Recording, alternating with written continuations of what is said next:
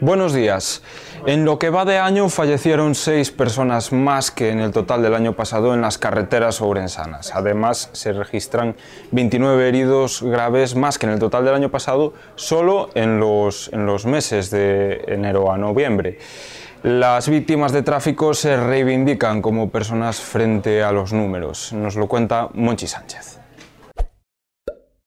Los siniestros viales representan la principal causa de fallecimiento o discapacidad tras sufrir traumatismos no mortales entre aquellos que aún no han rebasado los 35 años. Todas ellas tragedias que descolocan todo de repente.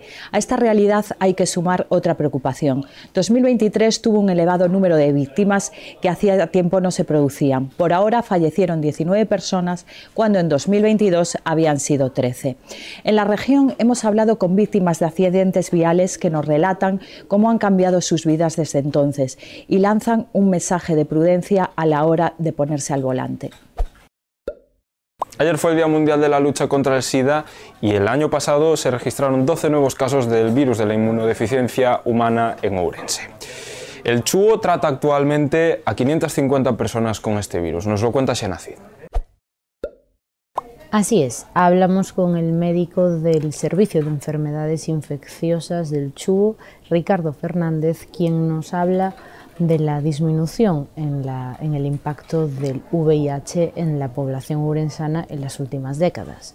Aún así, el médico señala con preocupación el aumento de los contagios por enfermedades de transmisión sexual, sobre todo entre los más jóvenes.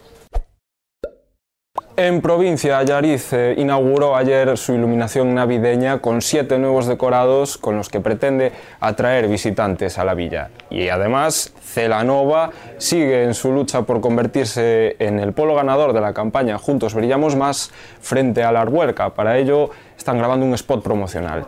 Y por último en deportes les ofrecemos las previas de la jornada futbolística destacando el encuentro en el que el Ourense Club de Fútbol defenderá el liderato, se desplazará a Vigo para jugar contra el Corucho.